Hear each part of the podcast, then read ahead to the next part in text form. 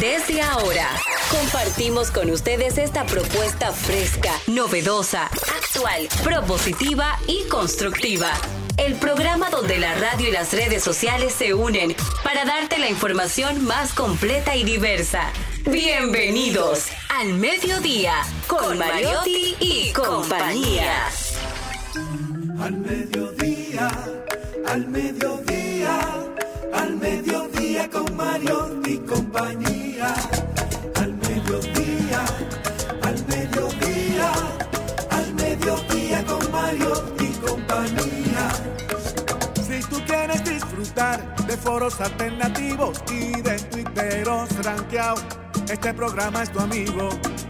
Tu revista meridiana para el talento una vía, para radio y redes variadas y con la canción del día. Al mediodía, al mediodía, al mediodía con Mario y compañía. Al mediodía, al mediodía, al mediodía con Mario y compañía. Si tú quieres disfrutar de página para izquierda, en la calle y el hogar, por eso no te lo pierdas. Para que hablemos un poco de salud y nutrición. Vamos allí camino propio de moda y decoración. Al mediodía, al mediodía, al mediodía con Mario y compañía. Al mediodía, al mediodía, al mediodía con Mario y compañía para que hablemos aquí de la educación vial. Siete preguntas y un chin, los pioneros y algo más. Para que hablemos de derecho, de inmobiliaria y también de entretenimiento, deportes y la torre de Babel. Al mediodía, al mediodía. Hola, mediodía. Saludos, mediodía. Bienvenidos a Mariotti y compañía, donde ponemos alas a las palabras para llegar hasta ustedes. Esto es Al Mediodía Radio, un espacio de transición de la mañana hacia la tarde, donde tratamos de llevarle la información necesaria para poder hacer su día un poquito más llevadero, más liviano. Está con nosotros directamente desde la provincia Esmeralda y Olímpica de la Patria, Maribel Contreras, la generala. Así mismo, la generala, póngale su rango. Bueno, feliz, feliz de estar aquí abrazándome a todos nuestros oyentes en este, en este lunes, este inicio de semana, y pidiendo que, que por supuesto que sea una semana de mucha producción, que sea una semana de mucha armonía y que sea también una semana de mucha producción, mucha productividad. Feliz eh, de estar aquí y de nuestro contenido de hoy. Jenny Aquino. Señores, muy buenas tardes. Hoy es un día muy especial, Día Internacional de la Mujer Afrodescendiente, y me llena de orgullo que yo puedo compartir mi patria pequeña con esa mujer tan maravillosa que siempre ha enarbolado todo lo que es la parte negroide.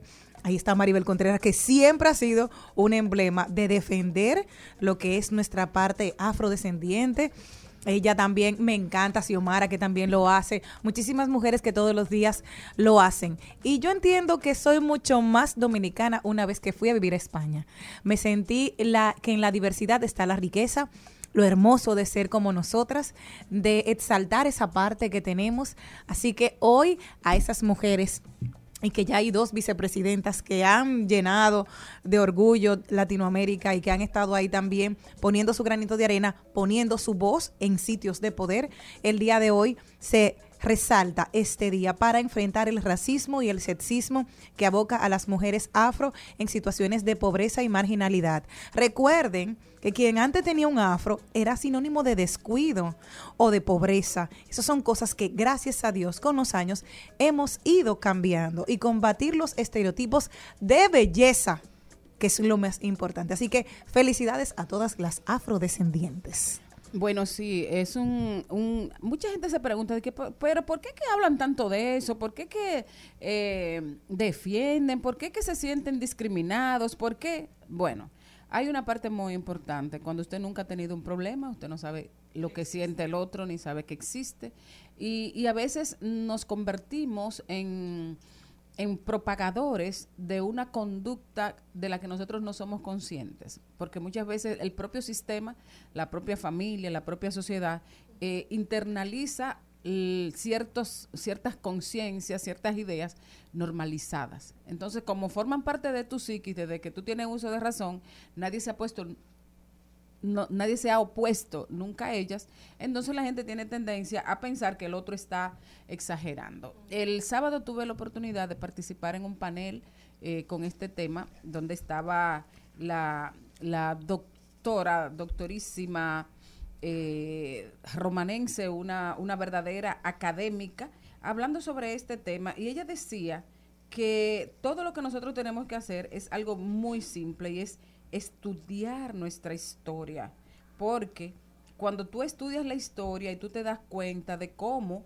eh, se fue con, configurando esta situación, entonces tú puedes entenderla de alguna manera. Hablo de la doctora Celsa Albert, Ay, sí. eh, que, que ha hecho los estudios más importantes sobre África en la, en la isla de Santo Domingo, incluyendo un libro maravilloso que es como, como si fuera una Biblia de cabecera, que se llama Mujer y Esclavitud donde eh, Charlene, donde están todos, o sea, todas esas cosas tan crueles que estaban contenidas en el, en el Código Carolino, que era el, era el manual de ley donde se imponían los castigos y todo eso a, a nuestras poblaciones.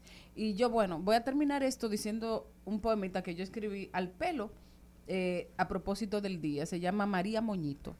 Soy una María Moñito. Qué dolor ser una María Moñito.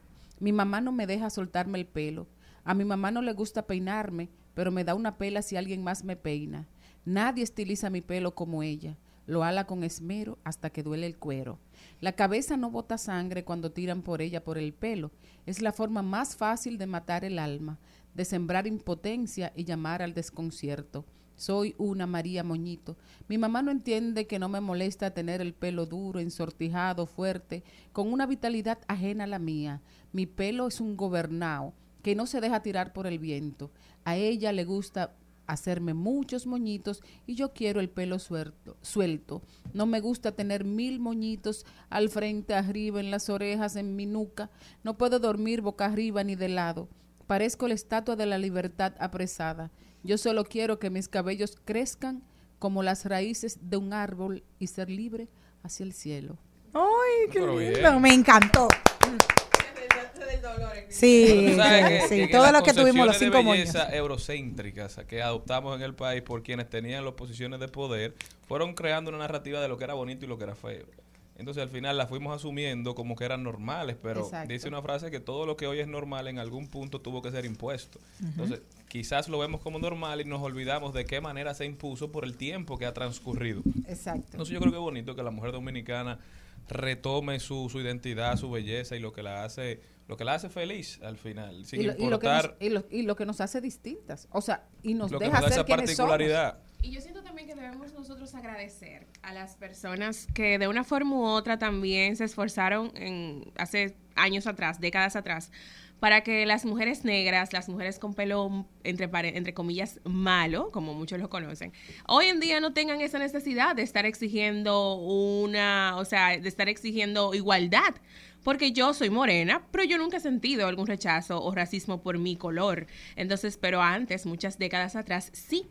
Porque Entonces, a- a- hay, un, hay una especie, cuando es una morenita de pelo lacio, no es lo mismo que ser una, una Negrita, de, de- de una pe- negrita de pelo rizado. rizado. Pero eh, analicen el contexto nacional. La República Dominicana debe ser el país donde más salones hay por metro cuadrado. Sí. ¿Por qué? Porque para la vida diaria, la mujer dominicana que en su mayoría tiene el pelo crespo, el pelo, eh, ¿cómo se dice? Rizado, Rizado. vamos a Rizado. decir. Un chino, que Tiene es que alisárselo, tiene que pasar por un proceso que se hacía muy tedioso en las casas. Entonces, los salones se convirtieron en medios de producción muy importantes en nuestro país. Por eso, cuando las mujeres dominicanas fuera, lo primero que hacen es buscar un salón. y poner un salón. O poner un salón Sí. para su comunidad también. Claro. Son las dinámicas de No, cómo y- se va construyendo la, la, la sociedad que uno tiene que analizar, que son dignas de estudio. Exacto. Inclusive, eh, Charlene, antes era imposible que tú, por ejemplo, trabajaras en un banco o en ciertas empresas si Con tú, el no, pelo si, si tú tenías el pelo Claro, por eso te digo. Exacto. Y inclusive, como Jenny introdujo, Inclusi- eso era descuido totalmente. exactamente, Sí. inclusive a las niñas en la escuela las sacaban. O sea, yo podía ir con... Todavía te- hemos visto Exacto. casos No, todavía recientemente, está, lamentablemente. todavía está, porque mi sobrina tiene el pelo rizado, pero un rizo no afro, sino un rizo caído, y en la escuela no le permiten eh, Pero en los Estados ir Unidos, en los años 60, 70, como a modo de protesta, se pusieron muy de moda los afros entre la comunidad afroamericana. Y al final eso se asoció con ese movimiento de independentista, digamos, o de De liberación. sublevación, de liberación ante la segregación. Y por eso quizá obtuvo cierta connotación negativa por la manera en que eran vistos estos afroamericanos que deseaban igualdad y que luchaban por la igualdad en los Estados Unidos Y que quedó un símbolo de eso, que es Angela Davis. que se volvió un símbolo de Se- protesta. se- Simplemente tener tu cabello como nace, natural, se volvió un símbolo de protesta. Los contextos. Exacto. Mira, a mí, me- ¿tú sabes lo que me pasó cuando yo estaba chiquita? Que yo veo en mi calle que un policía estaba ah, corriendo detrás de Levo. Levo vivía por allá abajo. Ajá. Y yo veo que lo están persiguiendo. Y yo le pregunto a mami que por qué la policía lo está persiguiendo. Y mami me dijo, porque tiene el pelo afro. O sea, porque tenía, no porque tenía el pelo afro, sino porque tenía un afro grande. Ya lo asociaban con protesta. Entonces, era- el- el- en, en los 70 se asumió. Ya era que- comunista. que- exactamente, que la gente que usaba el pelo eh, eh, cosas natural, cosas. así, alto, Wow. grande, un afro, era una ideología. era una ideología comunista y de protesta contra el sistema. Y nosotros aún, Exacto. aún teniendo un país con una población mulata, no nos gusta decir soy negra.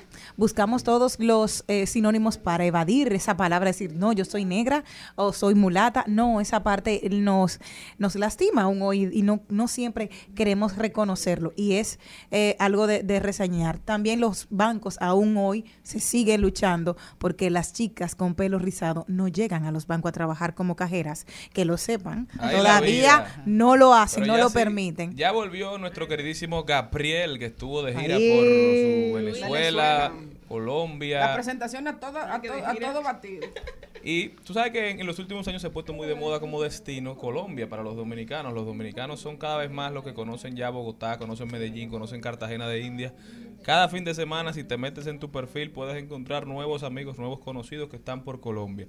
La próxima vez que usted vaya a invitar a su novia a dar una vueltecita por Bogotá, por Medellín, póngale esta canción de Gabriel. Hoy voy a salir, mami envíame el location Una vuelta en Medellín, ya tú sabes cómo es esto Tú nada más, haces que me enreda un poco más. No me ronques que yo sé lo que tú das. Y dale matar la curiosidad una vez más. Es que tú nada más, haces que me enreda un poco más. No me ronques que yo sé lo que tú das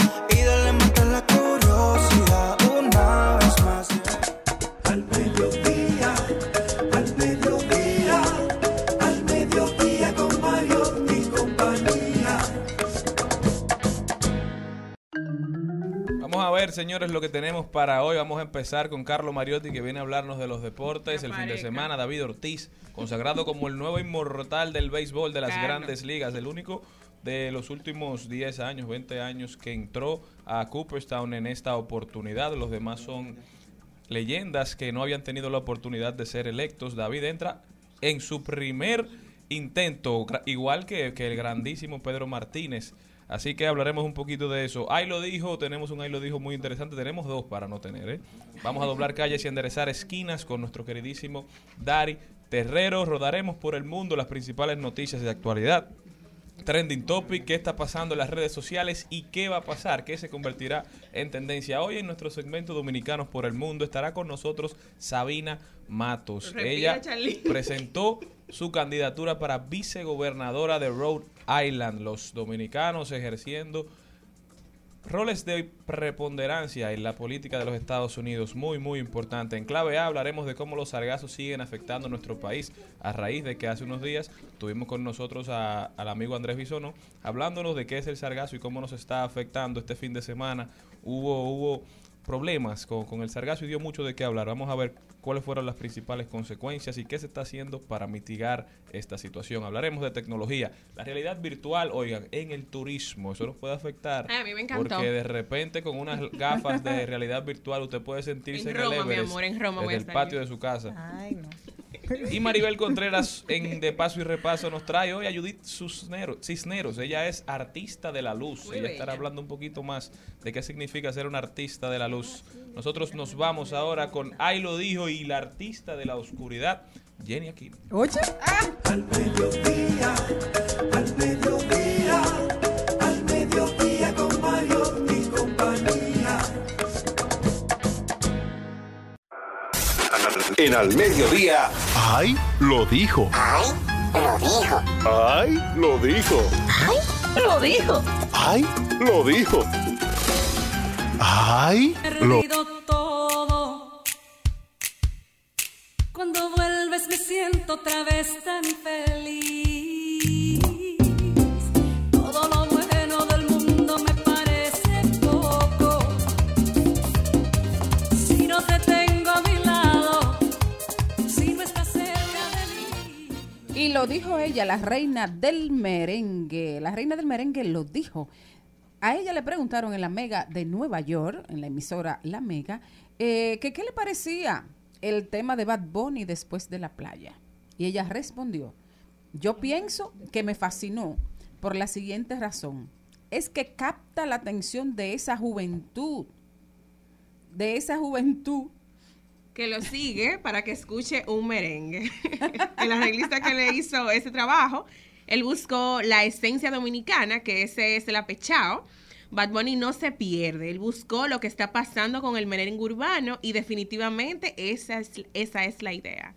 Bueno, y yo, y yo digo más, si ustedes se acuerdan que lo dije el mismo día que salió el tema, que ese era un espaldarazo a la música dominicana y que Exacto. realmente yo creo que todos los que somos dominicanos y todos los que amamos nuestra cultura, nuestra música y queremos que esto siga siendo Claro. tendencia mundial, porque ahora mismo el merengue y la bachata están posicionados como, lo, como, como dos de los géneros musicales más bailados y más eh, eh, Y una cantados en el mundo. transformación, o sea, la música se trata de eso, de transformar y de buscar nuevos ritmos. Miren a Omega en su momento, en los mismos merengues de los 80 también trataron de transformar la música eh, del merengue per se que nosotros estábamos acostumbrados y Bad Bunny vino con una mezcla entre reggaetón, Rom- entre... Exacto. Rompió Johnny Ventura con, lo que era el merengue antes de su época. Exacto. Rompió Wilfrido Vargas con lo que era el merengue antes de su época. Rompió Pochi Familia con lo que era el merengue antes de su época. Y así Entonces, lo Vladimir. Dotel Y entonces, y los bueno, ilegales. eh, Sandy Papo. Merengue house. También. Exactamente. Entonces, a mí me gustó bastante lo que dijo la, la reina, porque así como es cierto, lo dijo Maribel aquí el primer día, señores, Bad Bunny ha puesto al mundo a escuchar merengue.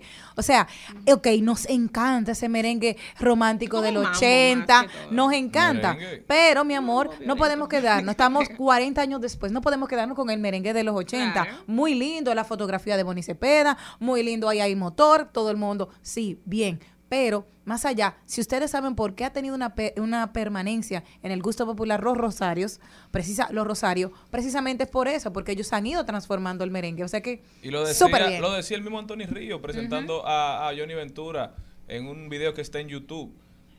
Johnny Ventura le enseñó al pueblo dominicano que los géneros tradicionales cuando no se transforman mueren. Entonces Claro. el merengue tiene que seguir evolucionando con los tiempos. República Dominicana no tiene con qué pagarle a Bad Bunny lo que hizo. Tú sabes lo que pone tu género nacional a, ni- a- a nivel de la palestra mundial. O sea, to- Que el- tumbó a el álbum- Drake. Bad Bunny es el artista más escuchado en Spotify. Dice Darian que tú tienes que verlo en el contexto de las generaciones, de qué edad utilizan Spotify y cuáles no. Pero dentro de esa generación que no estaba escuchando merengue, que de- Claro. de verdad Exacto. no lo estaba haciendo, personas en Suiza, en Suecia, en toda Europa, escuchando ese tema, haciendo TikTok al ritmo de ese en tema Asia, y o conociendo sea. un género que quizás desconocían. ¿Y quiénes son los principales intérpretes de ese género? Empiezan con una canción de Bad Bunny, pero siguen a buscar las canciones de Omega, siguen a buscar canciones de Alajazá, siguen a buscar Exacto. canciones hasta de Tito Swing. Entonces, eso dinamiza la economía dominicana al final, porque ¿qué hacen todos esos muchachos que todos viven aquí? Empiezan a viajar, su Claro. música empieza a conocerse, empiezan a recibir mucho más ingresos en las plataformas digitales. Y- no hay como pagarle y- a bueno lo que ha hecho por nosotros. Johnny. Ventura fue el, el- el Bad Bunny de su época porque él se iba con todos los No, LPs. no, no, no. Johnny Ventura no fue el Bad Bunny de su época. Johnny Ventura fue el Omega de su época. Exacto, O imagínate, exacto. De su época. De su época. Porque él se No, iba con Omega todos los el Johnny Ventura de LP. esta época, no, porque- porque él se iba con todo. Él se fue a promocionar a todos sus exacto, lo mismo que tú estás diciendo, a todos sus colegas que hacían merengue aquí, que no, no viajaban como lo hacía él, con todo el mundo, con toda la humildad, miren, ese es- también es buena música y son mis colegas. O sea, él también internacionalizó todo lo que fue el merengue, no solamente de lo que hacía él, y él pensaba en los demás, o sea que un corazón. Exacto. El más internacional eh, fue Wilfrido antes de, de Juan Luis Guerra. Pero aquí hubo una cancioncita que rompió de a duro de eso, de romper patrones. ¿Cuál? Ponla ahí. ¿Cuál? Oh, quisiera que yo... ¿Verdad? Mariano, no. Ay, cómo no. Ay, no me digan que no. Y no me digan que no. Porque me da la calandrina. Ay, ay, ay, ay, ay.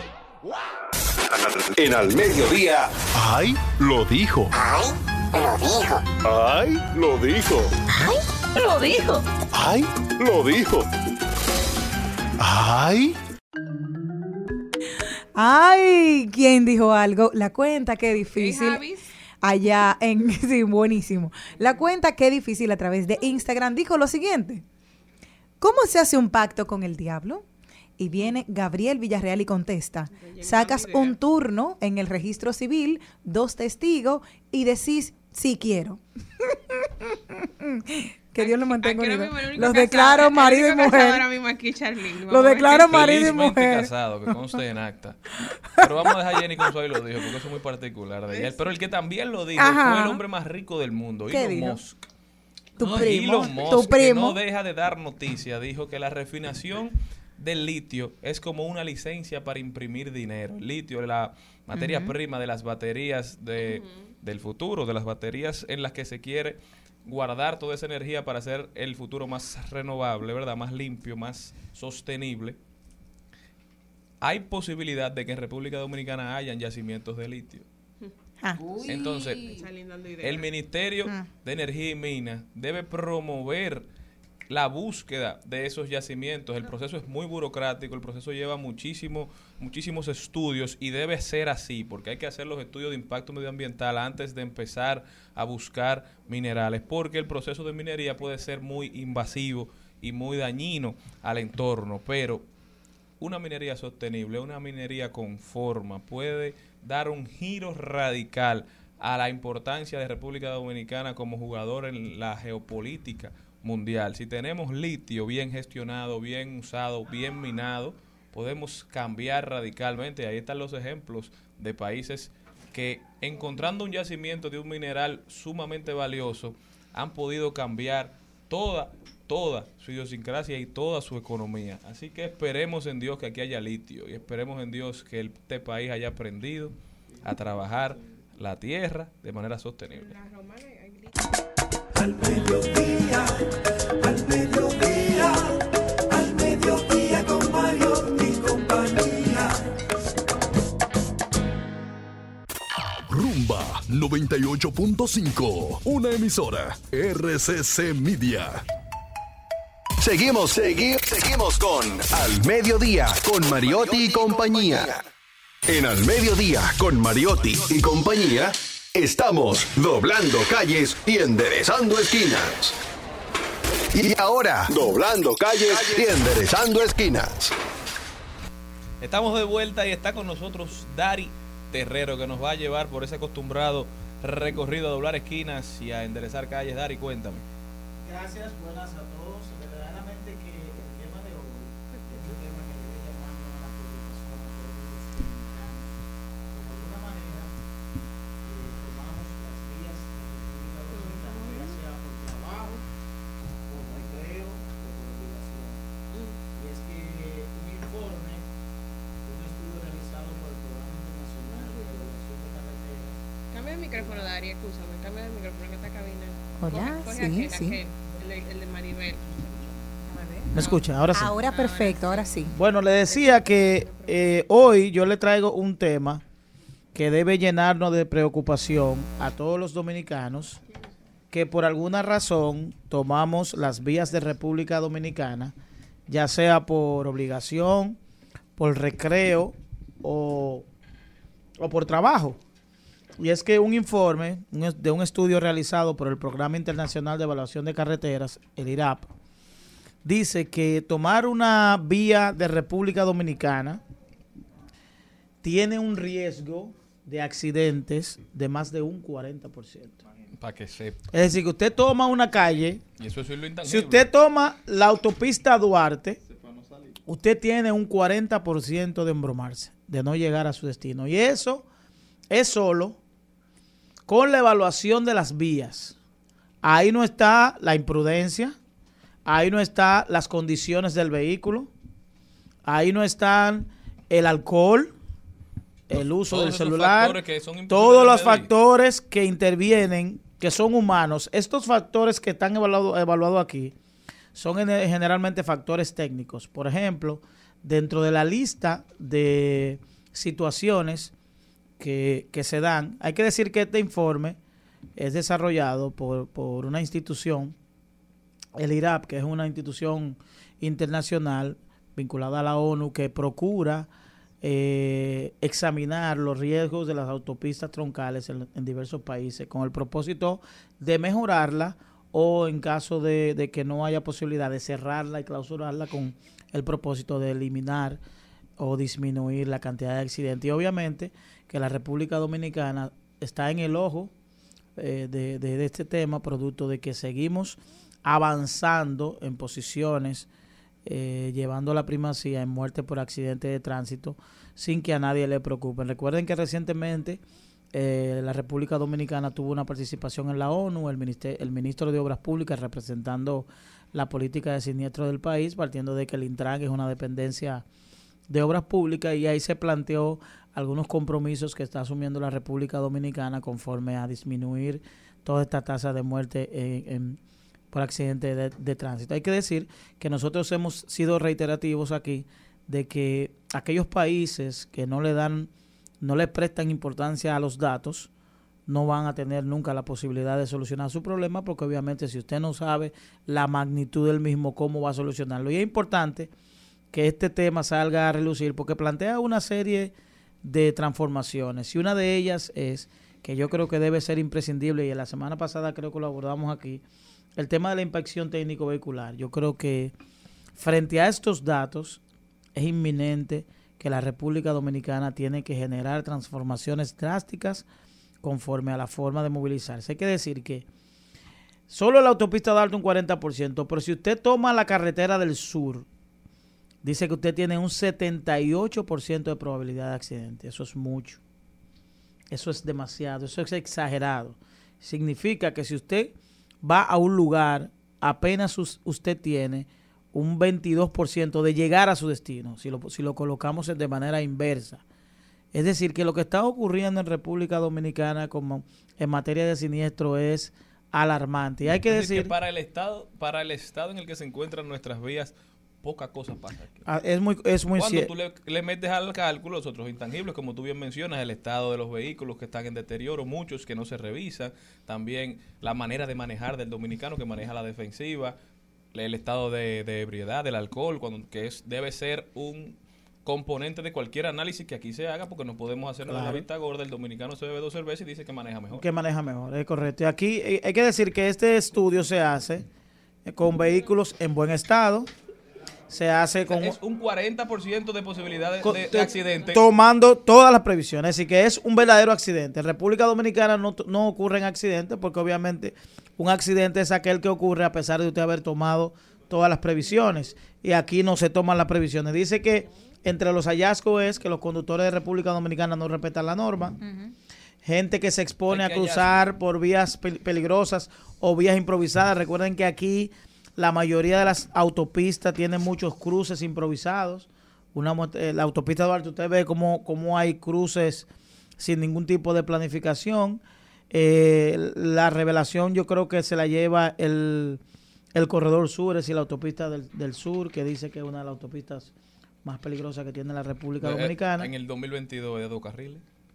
Y el tema y vuelta. y el tema de la motocicleta que también sale a relucir aquí con números verdaderamente escalofriantes. Y yo creo que este tipo de estudios son los que colocan a la República Dominicana en el en el camino de poder disminuir esa tragedia, que yo digo que si no la vamos a evaluar en términos de que ya hemos perdido la capacidad de asombrarnos por la cantidad de muertos, que la que nos asombremos por la cantidad de recursos que dejamos de invertir en la salud dominicana, es decir, en el sistema de salud, que el presupuesto de salud en vez de tener de estar disponible para aquellas personas, por ejemplo, los medicamentos de alto costo, o una persona que necesite un trasplante o cualquier situación de salud que es que forma parte de la naturaleza, de lo natural del, del, del, del ser humano, lo tengamos que destinar a personas que de manera imprudente toman las vías de República Dominicana. En el caso de, mira, hay una página que todo el mundo conoce que es Accidente RD en Instagram. Mi amigo, mi amigo. Ah, qué bueno, tu amigo, tu amigo, pues tu amigo. Hicieron una ¿Cómo se denuncia. Accidente. Accidente RD. Accidente. Aníbal, ¿qué se llama? se llama Aníbal. para los amigos y Dente para los otros. RD. Mira, hablaban en estos días de una, dice, por fin, fin de los accidentes en la calle, Eva Pellerano con Camila, eh, Camila Enríquez. Y ellos mostraban que era eh, como, como las estadísticas, no hay estadísticas en República Dominicana, o sea, la- las, las cámaras, cómo captaban casi todos los días un choque en esa avenida, en esa intersección. Pues ellos pusieron de los eh, reductores de velocidad, Reductores de velocidad. para, eh, para evitar este tipo de accidentes. Lo, lo había publicado Accidentes RD. No se puede hacer esto con otras calles, o sea, saber cuáles son los que tienen mayores índices, porque aquí tienen que saberlo de alguna manera. Precisamente, nosotros decíamos aquí la semana pasada de que hay vías que frecuentemente, lugares específicos que frecuentemente ocurren accidentes. día. Es decir, aquí hay una, un tramo de entre La Vega y Santiago, que entre La Vega y Bonao, que no pasa un trayecto de tiempo largo si que ocurra un siniestro y no se hace nada. Entonces, cuando intervienen organismos internacionales, como es el tema de la ONU, el tema del BID, que tiene eh, un capítulo para manejar este tema, la OMS también que interviene en este tipo de estudios, es cuando se llama la atención ya de organismos internacionales y la República Dominicana tiene la obligatoriedad de generar compromisos con en el orden de disminuir Mira. la muerte por accidente de tracción, no por una vocación nacional, sino cuando intervienen organismos internacionales del cual la República Dominicana tiene que acceder a fondos y para acceder a esos fondos tiene que generar una serie de correcciones. No, porque el miedo a la, a la data, porque la data arroja unas verdades que son difíciles de ver. Es así, es así. Entonces, al final, eso se presta para muchísimas cosas y los eh, gobiernos, al final, prefieren hacerse de la vista gorda. Pero yo creo que este es un tema que tenemos que enfrentar. Pero sobre todo, yo no voy a hablar nada más de política pública. U- nosotros, como Ciudadano, conductores, ciudadano. debemos empezar a manejar de una manera diferente. Debemos empezar a ceder el paso. Debemos empezar a manejar como quisiéramos que maneje el otro. No volarte una intersección, no acelerar cuando el semáforo está en, en amarillo. Porque dos o tres segundos no van a hacer la diferencia. Y al final, tú quedándote en el medio de una intersección, bloqueándola por no haber dado el paso a un vehículo que venía, al final está atrasando el tránsito. Tenemos que ser un poquito más conscientes. El cambio debe empezar por nosotros, porque por más política pública que haya, si no es una decisión de cada conductor, no veremos los resultados. Pero te voy a poner un ejemplo, Dari, de algo que estaba pasando en Chicago, porque también hay que ser un poquito creativo con los problemas del tránsito. Había una, una intersección donde los carros chocaban. ¿Por qué? Porque iban muy rápido, no veían en qué momento tenían que parar. Entonces los dos vehículos se, se- no tenían el tiempo de frenar. De frenar. ¿Y qué pasó? Ellos hicieron una, una situación, o sea, tomaron una decisión innovadora. Tú sabes que las líneas de cruzar la calle, por lo general, están colocadas de manera vertical. Ellos cambiaron y pusieron líneas en- de manera horizontal, la una entre la otra, cada vez más cerca. Ese efecto visual que te daba ir viendo esas líneas colocadas de manera horizontal hacían parecer que tú ibas más rápido de lo que iba. Entonces el conductor, aún yendo a una velocidad prudente, reducía la velocidad. Y eso llevó a que se redujeran los accidentes en más de un 40% en esa intersección. ¿Por qué? Porque hay que empezar a pensar fuera de la caja. No podemos seguir tomando las mismas acciones y esperando resultados diferentes, lamentablemente. Aquí vamos a tener que pintar todas las Y calles tú así. hablas del daño, del daño a la ciudad, porque se chocan con palo de luz, se chocan con, con propiedad pública, se choca propiedad privada, porque tu vehículo es una posesión preciada, pero se están perdiendo vidas, señores, y eso no lo estamos calculando. ¿Por qué? Porque no se están tomando las medidas del lugar. Es correcto. Yo creo que la República Dominicana tiene que cambiar un poco la dinámica de movilidad. Es decir, nosotros no podemos tener el mismo esquema de movilidad de países que ya han logrado rebasar, sino que debemos hacer cosas diferentes, pero obviamente eso hay que colocarlo dentro del, dentro del marco de, la- de las políticas y dentro del marco de las prioridades que la República Dominicana tiene que tener. Muchísimas gracias a Dari Terrero por estar con nosotros. Interesante, como siempre, cada vez que tenemos la oportunidad de hablar con Dari, lo vamos a hacer y seguiremos promoviendo oportunidades de hablar con él porque el tema del transporte en República Dominicana es un tema del diario vivir y así mismo hay que tratarlo. Dari Terrero con nosotros. Dari, ¿cómo puede la gente continuar la conversación contigo? Él está en este momento disfrutando de lo que es. una- Abriendo la mañana, Dari. Terrero 1 en todas las redes sociales. No, la mañana con Dari. La mañana. mañana, La mañana con, con Dari. Dari. De lunes Tempranito. a viernes, de 7 a 8 de la mañana por Cinevisión Canal 19. No se muevan de ahí que nosotros continuamos. El Al Mediodía dice presente. Dice presente el músculo y la mente. El músculo y la mente. Estamos en deportes.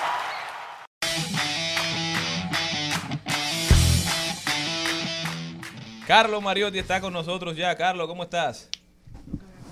Buenas tardes, buenas tardes a todo el equipo, toda la audiencia, al mediodía.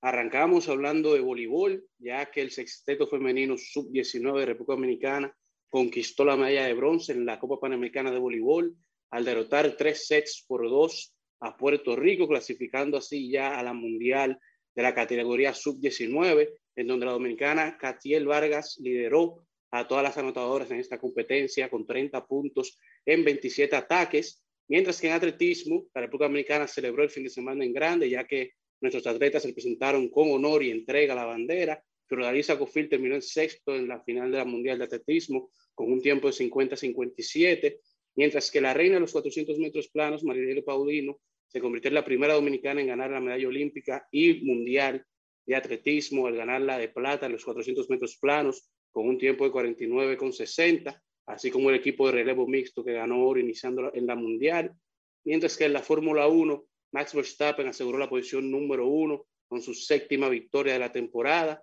seguido por Lewis Hamilton y George Russell del equipo Mercedes que llegaron en la posición 2 y 3. Charles Leclerc, que inició con buen pie eh, todo el fin de semana de carreras, terminó perdiendo la carrera debido a un lamentable error que produjo que se quedara fuera de la carrera luego de haber liderado la misma por 18 vueltas.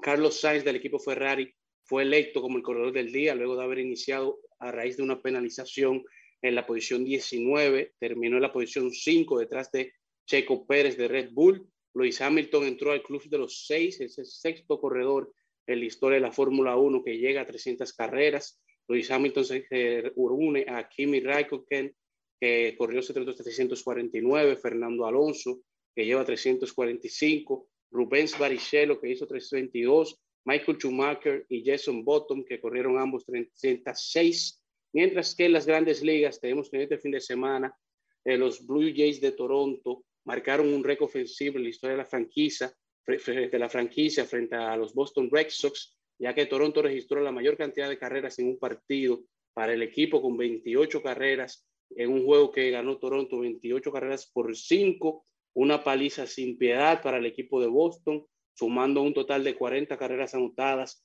en la serie que Toronto eliminó y barrió con el equipo de los Boston Red Sox, mientras que ya los dominicanos, como ya hemos comentado en varias ocasiones en el día de ayer, completamos el Mount Rushmore dominicano de las grandes ligas con la llegada de David Américo Ortiz a Cooperstown, el monstruo de Laguna Verde, el grande, la tormenta Don Gregorio y el Big Papi, Juan Marichal, Pedro Martínez, Vladimir Guerrero y David Ortiz son los cuatro inmortales dominicanos en el béisbol. Mientras que en el mundo del tenis ya la Asociación de Tenis eh, dio el ranking de estos últimos meses, en donde Medvedev está en la posición número uno, Beref en la posición dos, Rafael Nadal llega otra vez al top tres, Papas en la cuarta y Carlito Alcaraz en la cinco, mientras que Ruth y Djokovic se encuentran en las cinco y las seis. Pero lo interesante de este ranking es que con 19 años, Carlos Alcaraz se convierte en el jugador más joven en ingresar al top 5 del ranking de la Asociación de Tenis Profesional, desde que lo hizo su ídolo, el español también, Rafael Nadal, en el 2005, mientras que en la, parte femenina seguimos, se mantiene igual, ya que la número uno sigue siendo Iga Swiatek, que en su última competencia en Wimbledon empató y pasó a Serena Venus Williams con eh, la transacción más larga de victorias consecutivas, concluyendo así con este recuento del día de hoy en el mediodía. Muchísimas gracias, Carlos. De verdad que es sumamente entretenido Nuestro saludo, nuestro respeto para el Big Papi, el nuevo inmortal de la República Dominicana. Ya contamos con cuatro. Durante muchísimo tiempo solo tuvimos uno, que fue don Juan Marichal. Pero yo creo que a medida que vayan pasando los años seguirán aumentando. Ya pronto entra Adrián Beltré y así muchísimos otros que desfilaron por la gran carpa y que pusieron el nombre de la República Dominicana en alta. Ay, Alex Rodríguez, espero verte pronto. A ver, Rodríguez fue el que más gozó en Cooperstown. Se le vio bailando se mucho, mucho merengue. Sí, sí, sí, sí. Al mediodía, al mediodía, al mediodía con Mario y compañía. En Al Mediodía es bueno recibir buenas noticias. Es bueno recibir buenas noticias con Mariotti y compañía.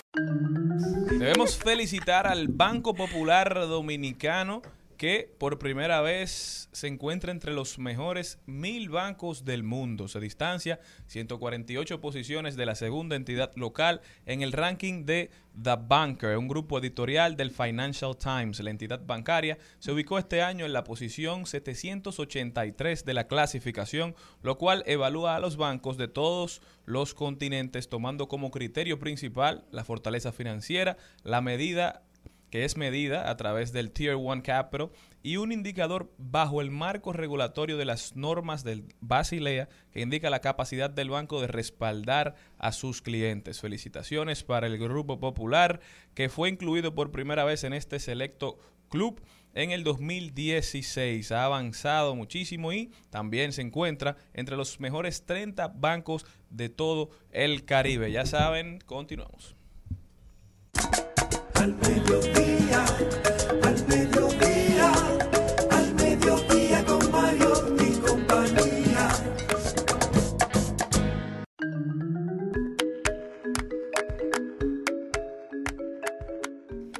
Quien no lo ha pasado muy bien es Gerard Piqué. ¿Saben qué ha pasado? Pues ahí estaban ayer jugando un clásico, el clásico español, pero en Las Vegas. Estaba el Real Madrid y estaba el Barcelona y la gente le hizo saber su descontento por la ruptura con Shakira. O sea, él es un monstruo en Europa, pero Shakira es un monstruo a nivel mundial. Pues el pobre lo pasó bastante mal. He aquí lo que le voceaba la ficción. Eso es cuando él iba caminando. Shakira, Shakira. A pesar. No está bien. Él en este momento va caminando y la gente, óiganlo.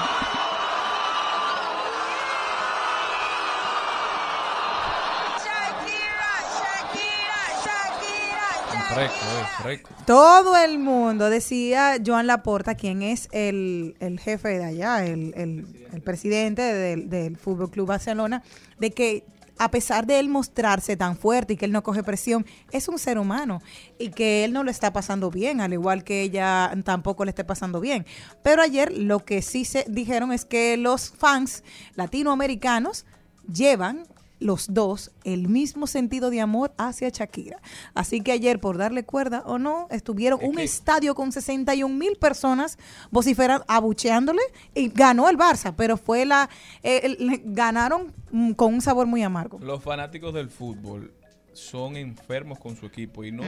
Tienen problema en mencionar cualquier palabra a un jugador del equipo contrario. Exacto. Y si saben algo que te molesta, algo que te duele, te van a dar por ahí porque tratan de desconcentrar a los jugadores. Siempre, o desde hace un tiempo, se viene tratando de, de controlar un poquito, de que los fanáticos se comporten, pero cuando hay 61 mil personas juntas en un lugar, es muy, muy difícil. Así que Piqué proba- probablemente se tendrá que enfrentar a esta situación par de veces. Ya, eso, ese fue el primero. Esperemos. ¿Y qué fue lo que pasó con, con Raúl de Molina? Ay, la materialista. No, pero no fue, el tema Fue controversial. No fue el tema del Ella fue a darle un beso y él le puso un- una manito aquí en el hombro como, Como- no, que no estoy besando a nadie por COVID-19. COVID.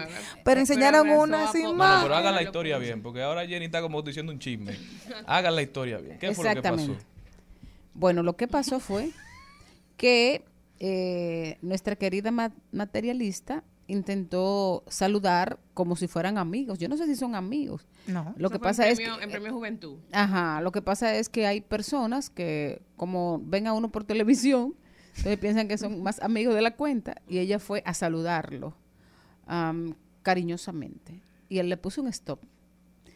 Se dice, claro, que fue por el tema del COVID, eh, pero el pequeño O sea, él, detalle... él le negó un saludo, un abrazo a la materialista. Ella iba a darle un beso. la ¿Qué hombre alejó. él le paró aquí. la alejó. Pero sin que embargo, él andaba con su esposa. no es por que No eso. es por esposa, ¿y eso. no puede saludar a una Pero que- gente? que- Que no por tiene que eso. ver, no tiene que ver Él eso. dijo que era por COVID. Él dijo que, Ajá. ajá, que era como por COVID, pero el pequeño detalle con importancia, con mucha importancia, es que él, segundos antes, se había fundido en un abrazo con Carlos Ponce. Pero que fue él que se le tiró arriba a Carlos Ponce como si fuera el fan número 5. Sí, mi amor. ¿Y el no COVID tiene que ver con amigos? No, Ajá. pero es lo mismo cuando tú, por ejemplo, usabas mascarilla aquí, pero en tu casa te la quitabas. No es lo mismo, ¿no? Porque estamos en un sitio público. No, pero en tu casa, ¿qué te garantiza a ti que tu mamá, tu papá, tu primo, tu hermano en, anden sin mascarilla y en la casa entonces? Malena, te- Malena, te queda bien. está. No, pero que lo que me refiero es que él y Carlos Ponce son amigos, que quizá él ¿Y tiene, qué ok, tiene que no ver? tiene que ver. Viven quizá- juntos él y Carlos Ponce. No se sabe. Cuidado. Porque son amigos y puede ser que han no, Ponce se compartido. acaba de casar. No me Sí. refiero a que vivan juntos en el sentido de que convivan ¿Y para qué dice que no juntos. se sabe? Pero lo que me- no se sabe si han estado en estos días quizás Ah, compartiendo y puede ser que tengan la confianza. O sea, son dos personas que están en los medios constantemente, Quizás se no la encuentran en conocía. eventos. No, yo la creo que conocía. y él eso. quizás siente esa afinidad. Un aceitico, fue un chin de aceite. Yo Claro, creo que pues. fue eso, de que no la conocía o la conocía. No, pero fue, muy él fue violento. Sí, totalmente. O sea, porque Cortante, él, no violento, es que, es que él, él- tajante. él le O pone sea, la mano en el hombro y le dice, no, que por, bueno, lo vamos a escuchar, míralo ahí lo que le dice. Mujer. Muy bien, muy bien. Muy bien, muy bien. Besitos. tengo miedo que me diga como al presidente Biden. No, pero eso está bien. Ah, fue por el COVID. ¿Y por qué están especulando con eso? Bueno, porque él Sí, dice... porque él dijo que no, pero entonces inmediatamente se le enseñan al lado la, cuando él se le sube casi a Carlos Ponce a abrazarlo. Entonces dicen, "Mm, Sí, eso es por el, el- el Eh, grado de confianza. Y tal vez... Sí. Con el perdón de Raúl de Molina. La materialista que me pega el COVID 20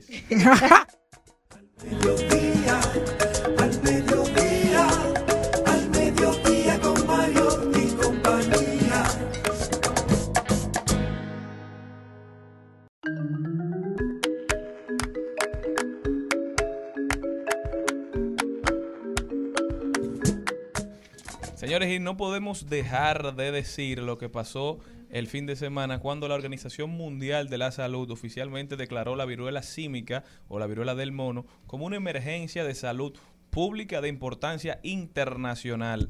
Esto a raíz de que ya son más de 75 los países que han presentado casos de viruela del mono y son más de 16 mil los casos. Ya la viruela del mono según las autoridades locales, está en República Dominicana. Ya hay casos, hay por lo menos tres casos conocidos y todavía no vemos un, una campaña de educación a la población de cuáles son los principales síntomas, No, no, cómo empieza, cómo da, qué puede hacerse para cuidarse, cómo podemos tratarnos, cuál es el procedimiento si vemos los síntomas en nosotros.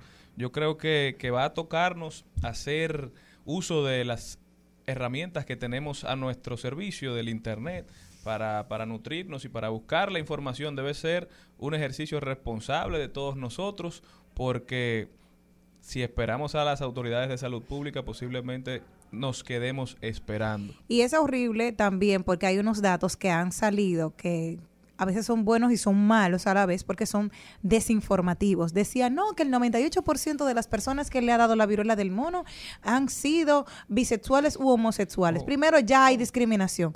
Número uno. Número dos. Entonces la gente se va a descuidar inmediatamente porque entiende, ah, no, pero si como yo no soy gay, a mí no se me va a pegar. Entonces ahí hay otro problema. Se ha dicho también que a través del semen de las personas infectadas está el virus ¿Y presente dónde que tú lees esos datos, muchachos? en internet. Yo Ah, estoy ok. Dándole seguimiento No, no, porque no es del día de hoy, claro. A mí hay ya 170, hay ya alrededor de 76 países con la viruela del mono. Hay 13 mil personas en el mundo actualmente con, con la enfermedad. Y yo lo he estado mirando y he estado dando seguimiento porque tengo las mismas inquietudes que tú. Aquí comenzamos con uno que llegó de Estados Unidos el día 6 de julio y no se hizo nada. La semana pasada uno en Monteplata, otra en, en, en, en Santiago, una de 51, otra de 19, pero no se han dado datos. O sea, hay un enlace entre ellos ¿Cómo tres. le dio? Si ¿Cómo- fue fuerte, si ¿Cómo fue fue? No, no, no, no. Porque dicen que los Y síntomas si son- hay algún, alguna relación con ese que vino, porque fue el primer caso que se supo. Sí, se aisló inmediatamente, se supo. Al final, hay que ser sincero, la viruela del mono no es altamente letal. Las- los medios internacionales han reportado que la letalidad está entre el 3 y el 5% de los casos, pero se presta desinformación. Hay que saber qué es lo que da para que la gente no se alarme, para que las personas no le tengan miedo. Recordamos, y pongo el ejemplo de cuando empezó el COVID, eh, la persona que se diagnosticaba con COVID no quería ni decirlo porque era una claro. vergüenza pública. En el interior Claro. del país se veía como calles enteras Dejaban de evitaban de, pasar por una casa. Nosotros lo vimos, eso lo vivimos. lo Entonces, vivimos, al final te juega un impacto mental eso. Que si es tratado inmediatamente, seguro que no será letal, seguro que el proceso no será tan tedioso. Pero si se deja que corra, si se deja que crezca, sin darte el tratamiento necesario, entonces se, se agudiza el problema muchísimo más. Vemos que los principales síntomas son, según informaciones, el dolor de cabeza, fiebre, escalofrío, dolor muscular, erupción del cuerpo, que se te inflamen los ganglios linfáticos. Son situaciones que te hacen sentir bastante mal, pero también se parecen a la gripe. Claro. Entonces, si tú no sabes cuáles son los principales síntomas, tú no vas a acudir a un centro de salud. Y creo que es lo que debemos promover. Y tampoco hay un medicamento que sea solamente para ellos. Son paliativos que tú le vas dando. Pero tampoco te han dicho nada de cómo usted... Usted se siente tres, cositas de esta, arranque para acá, para descartarlo. No, no, eso no lo ha hecho salud pública. Además, ustedes nos hablamos del COVID, pero yo creo que fue más letal y terrible lo que pasó en la población mundial cuando apareció el, el, el VIH. O sea, fue una cosa horrenda. Claro. Una cosa horrenda, eh, marcado También por producto eso. de la desinformación, del miedo, Exacto. De, de que era un virus nuevo, de que se estigmatizó. Sí. Y eso son cosas que debemos evitar y debemos aprender de los errores. Hacemos el llamado a salud pública, campaña de información sobre los impactos y los efectos de la viruela del simio. Rumba 98.5, una emisora RCC Media. Seguimos, seguimos, seguimos con Al Mediodía, con Mariotti y compañía. Trending, Trending Topics. Al Mediodía, con Mariotti y compañía. Presentamos Trending Topics. Estamos de vuelta y nos vamos ahora a ver cuáles son las principales tendencias en las redes sociales. ¿Qué tenemos, Jenny? El Papa Francisco es tendencia porque está visitando Canadá precisamente para poder disculparse con toda la comunidad indígena que fueron mm, durante mucho tiempo abusos, abusados por misioneros en internados católicos. Saben que este Papa se ha caracterizado por no solamente asumir que mm, no tapar con un dedo. Sí, hemos cometido errores en el pasado y trata de subsanarlo, trata de hablar con las víctimas. De hecho, lo recibió en el aeropuerto Mary Simons de Inuk, es la primera gobernadora general indígena de Canadá, precisamente que con ella le besaba la mano a una de las víctimas de maltrato para decirle estoy aquí, no, no lo hicimos bien en el pasado, pero estamos tratando de enmendarlo para el futuro. Así que qué bueno que se hacen estas iniciativas, reconocer desde eh, la parte humana que se ha fallado para enmendarlo en el futuro. También es tendencia Somos Pueblo. Cuéntame. Pueblo, ustedes saben que estaba llamando a una manifestación frente a las sedes por el alto costo de la factura Ay, sí. eléctrica. Ay, sí. Aparentemente no fue mucha gente, luego de que el presidente anunciara que iba a quedar sin efecto el aumento del último trimestre, no así el aumento de los primeros tres trimestres de- desde que se anunciara, pero la convocatoria no, no fue masiva. Dice, dice Alberto Vargas que Somos Pueblo debe cambiar a Somos Pocos, debe cambiar el nombre. Alberto siempre con su humor. Eh, Creo que es evidente lo que siempre se ha dicho. el- los likes, los efectos en redes sociales no necesariamente se convierten en apoyo popular. Cuando tú haces la transición del Twitter, cuando tú haces la transición del YouTube hacia las calles, hacia movilizar, a que la gente tenga realmente que tomar una acción, si no se coordina de la manera correcta, si no se estructura como debe ser, no se verá el resultado porque ahí hay mucho más que hacer. Ya la gente tiene que no solamente hacer un comentario, tiene que salir de su casa, tiene que moverse, tiene que llegar a un lugar y tendrá que interactuar con personas reales. Yo creo que el sentimiento de apoyo del pueblo lo tiene Somos Pueblo. Yo creo que Somos Pueblo hizo fue parte importante de que se tomara la decisión de dejar sin efecto la factura, pero creo que no articularon muy bien el tema de la protesta, el tema de la marcha y por eso no acudió la gente que quizás simpatiza o la gente que quizás está de acuerdo con la razón de ser de la misma. Veremos qué pasa en los próximos días. Ay, ¿quién está espectacular? Nosotras somos del Team J-Lo. No, me dice Malena que me faltan un par de matrimonios, pero no importa. Yo soy del Team J-Lo, me voy a Está en el. Super Bowl todavía entre Shakira y. Sí. Señores, cumplió 53 años ayer y está espectacular y subió una foto. Hoy es mi birthday. Sí, dijo, hoy es mi cumpleaños y te regalo una gota especial. J-Lo Body. Mi amor, salió mamacita, mamacita, piedra espectacular con sus 53 años. Yo voy a patinar hasta y, que y me el muera. cumpleaños coincidió con el sueño del hombre.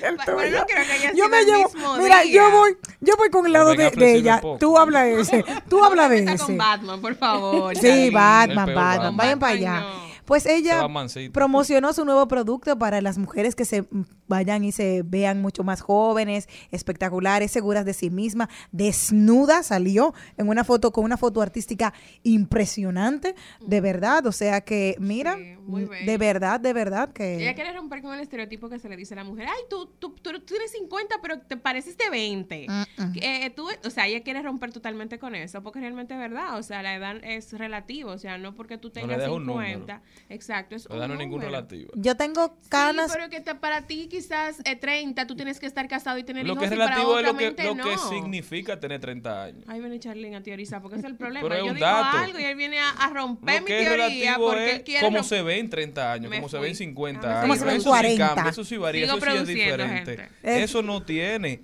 un, un manual, un blanco y negro. Todo el que tiene 30 años se ve diferente. claro. Voy a decir muchas cosas para que así tú puedas brillar.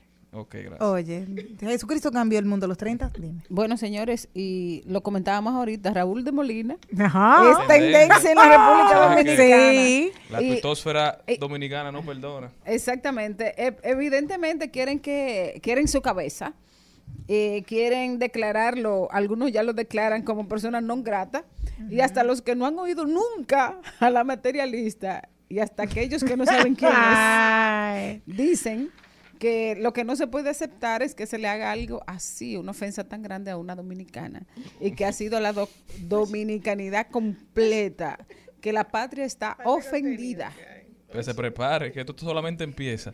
Pero también es tendencia el ídolo del baloncesto, Kobe Bryant, porque la revista Complex sacó un listado de los cinco jugadores más influyentes de toda la historia de la NBA. Empezó, obviamente, con el mejor de todos los tiempos, Michael Jordan, seguido de LeBron James, tercero, Magic Johnson, que revolucionó la posición de armador, Steph Curry, que cambió el juego, realmente ha cambiado la manera en que se juega el baloncesto, y de quinto, Kobe Bryant, que marcó toda una generación, justamente luego de que Jordan saliera de las canchas, fue quien asumió el liderazgo y asumió la preponderancia y el rol de, de la cara de la NBA. Creo que sí, puedo estar de acuerdo con ese ranking. Jordan, LeBron, Magic, Curry y Bryant. Quizás pusiera a Kobe por encima de Steph, pero, pero sí, creo que es correcto. Me adhiero, me adhiero a ese ranking. Vamos a, a ver qué piensan ustedes. Señores, es tendencia Haití también. Lo de Haití se está complicando cada vez más. Ya están hablando de cómo menores es- son refugiados en escuelas que están traumatizados, que muchos han quedado huérfanos por la ola de violencia que está enfrentando Haití. Haití que pasa el tiempo y se consolida cada vez más como tierra de nadie. Nosotros con una frontera estamos atados a Haití por la parte más larga de la isla. Entonces al final los organismos de seguridad tienen que hacer su trabajo porque tenemos que cuidarnos. Cuando Haití va bien, la República Dominicana va bien. Cuando Haití va mal, la República Dominicana puede pasar trabajo. Es cierto. Otra tendencia que ha sido eh, viral ha sido la voz espectacular de Bad Bunny. A poco el corazón. Va perdiendo la fe, ¿Quién es ese? Perdiendo la voz. Sálvame. Del olvido,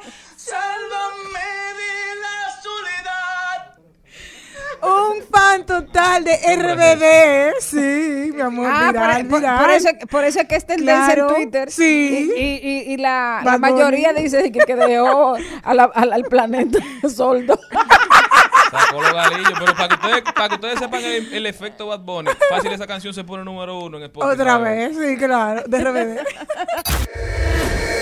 Esto es Dominicanos por el Mundo en Al Mediodía con Mariotti y compañía. A continuación, Dominicanos por el Mundo. Bueno, señores, y tenemos en nuestro segmento una invitada muy, pero muy especial. Se trata de Sabina Matos. Sabina Matos es oriunda de Barahona y emigró con su familia a Estados Unidos en el 1994. Lleva una larga trayectoria en la política estatal.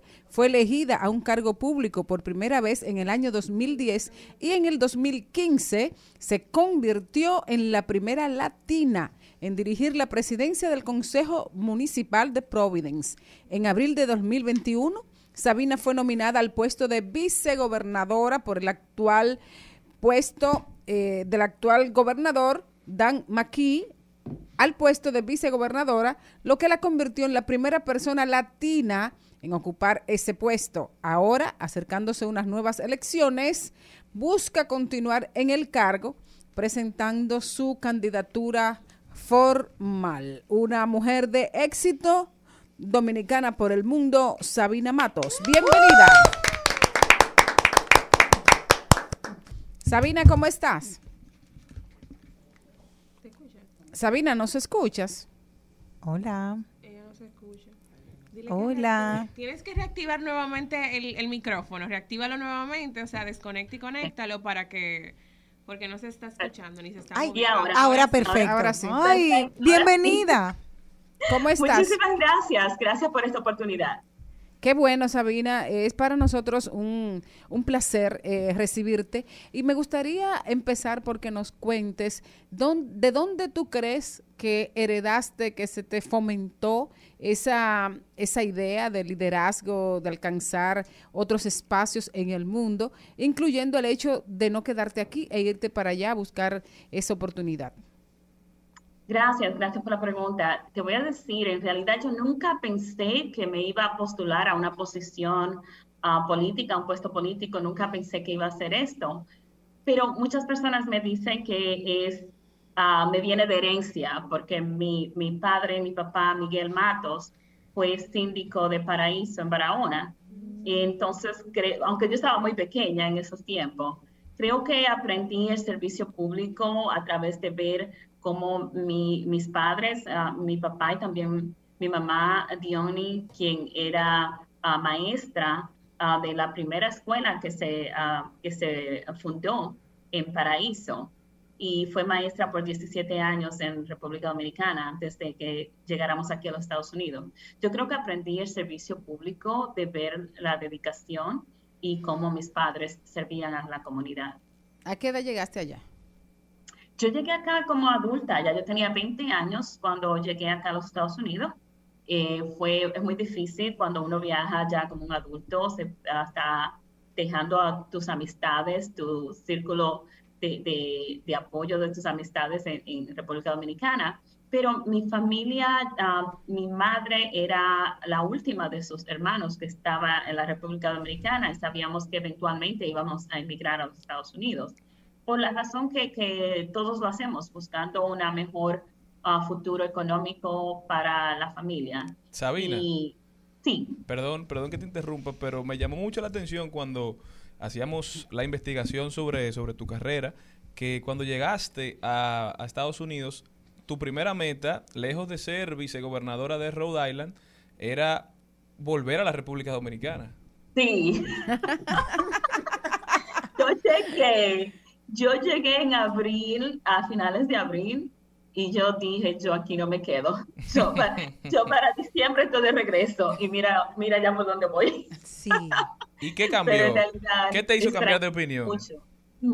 Extrañaba mucho la, la isla, extrañaba mucho el calor de, de, de- de mi gente, eh, era muy diferente cuando llegué a New York. Yo llegué a Nueva York en un viernes y el lunes ya tenía un trabajo ah, en una factoría de ropas y siempre recuerdo que era el tiempo cuando la película de The Lion King salió al Sí. principio. Y hacíamos muchas, doblábamos muchas ropas con, con imágenes de, de esa película en ese tiempo, en el 94. Pero también recuerdo las imágenes que tengo en mi mente de, esa, de ese tiempo, es levantándome temprano a las 5 de la mañana para tomar el tren y de ver a tanta de mi gente latina, mayormente dominicanos, ahí en Washington Heights, donde vivía mi abuela, que era donde estaba, levantándose temprano para tomar el tren, para irse a trabajar y, y trabajando fuerte. Siempre tengo esas imágenes. Sabina, me apasiona escucharte, me gusta ver todo lo que has logrado porque dicen son 28, 28 años que han pasado, pero como tú decías, llegué y ya el lunes, viernes y ya lunes tenía trabajo en una factoría. ¿Cómo te ayudó a ti la preparación allá en Estados Unidos? Porque sé que tuviste que tal vez estudiar fuerte para comenzar a escalar y ya de ahí empezar la línea política. ¿Qué, tan importante fue para ti? ¿Cómo te preparaste allá? ¿Cuáles fueron las oportunidades que tuviste a nivel académico? Gracias. So, yo terminé mis estudios primarios y secundarios en República Dominicana. Ah, no había em- comenzado la universidad um, allá, sino que cuando llegué acá a los Estados Unidos, después de estar en, New York, me mudé a Rhode Island, a Providence, con, eh, con mi familia. Y aquí en Rhode Island estaba trabajando en las factorías de, de joyas. Aquí somos muy uh, conocidos por las joyas. Teníamos muchas factorías de joyas acá en el estado de Rhode Island. Y mientras estaba trabajando en las factorías, comencé a tomar clases de inglés en las noches.